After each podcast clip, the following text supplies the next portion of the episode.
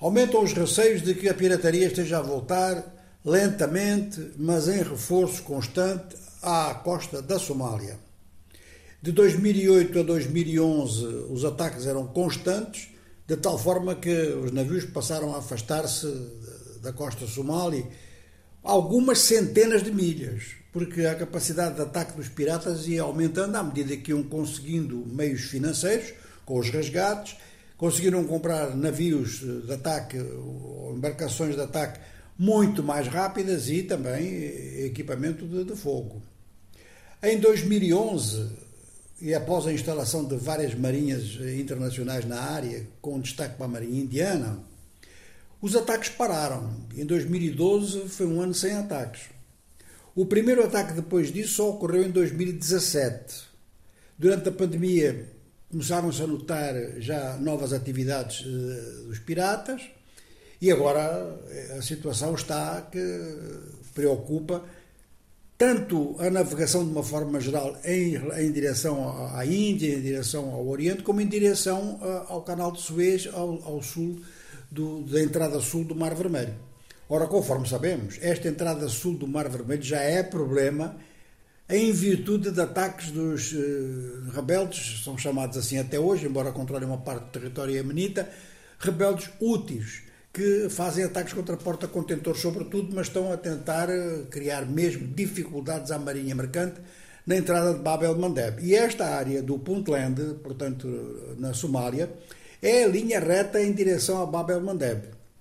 Assim, um navio, navio de pavilhão liberiano, mas com tripulação totalmente indiana e, e com tripulação completamente desarmada, aliás, enviou então um pedido de socorro a uma agência britânica de controle das operações de marinha mercante, dizendo que cinco a seis homens armados tinham tomado conta do navio.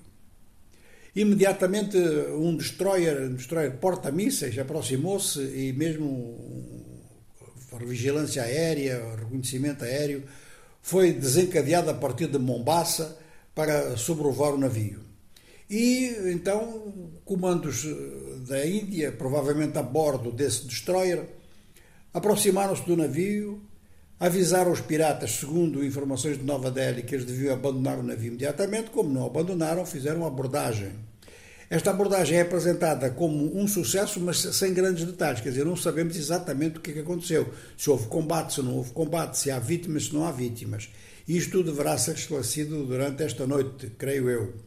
Agora, o facto é que uma operação deste tipo significa, pelo menos, que a Marinha Indiana está na área. A Marinha Indiana foi sempre uma presença nessa área.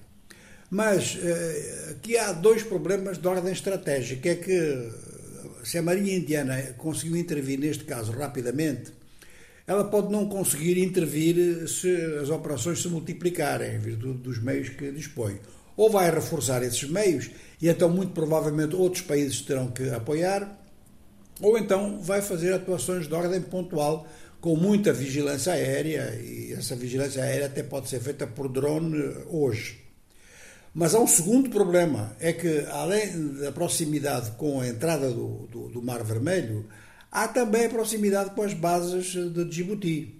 Bases onde estão franceses, norte-americanos, japoneses e chineses. De maneira que temos aqui uma área que começa a preocupar-nos novamente com um problema que pensávamos que estava resolvido e vamos sublinhar que há aqui efeitos de estímulo entre piratas, conforme sabemos, quer dizer, todo este tipo de, todo este tipo de crime está sempre muito ligado a incentivos assim de caráter psicológico. Um incentivo é a agitação a partir do Iémen em direção ao Estreito de Bab el-Mandeb, e a outra é o facto de que a pirataria no Golfo do Beni, portanto, do outro lado, no lado do Atlântico, essa pirataria continua a funcionar e a dar lucros aos piratas.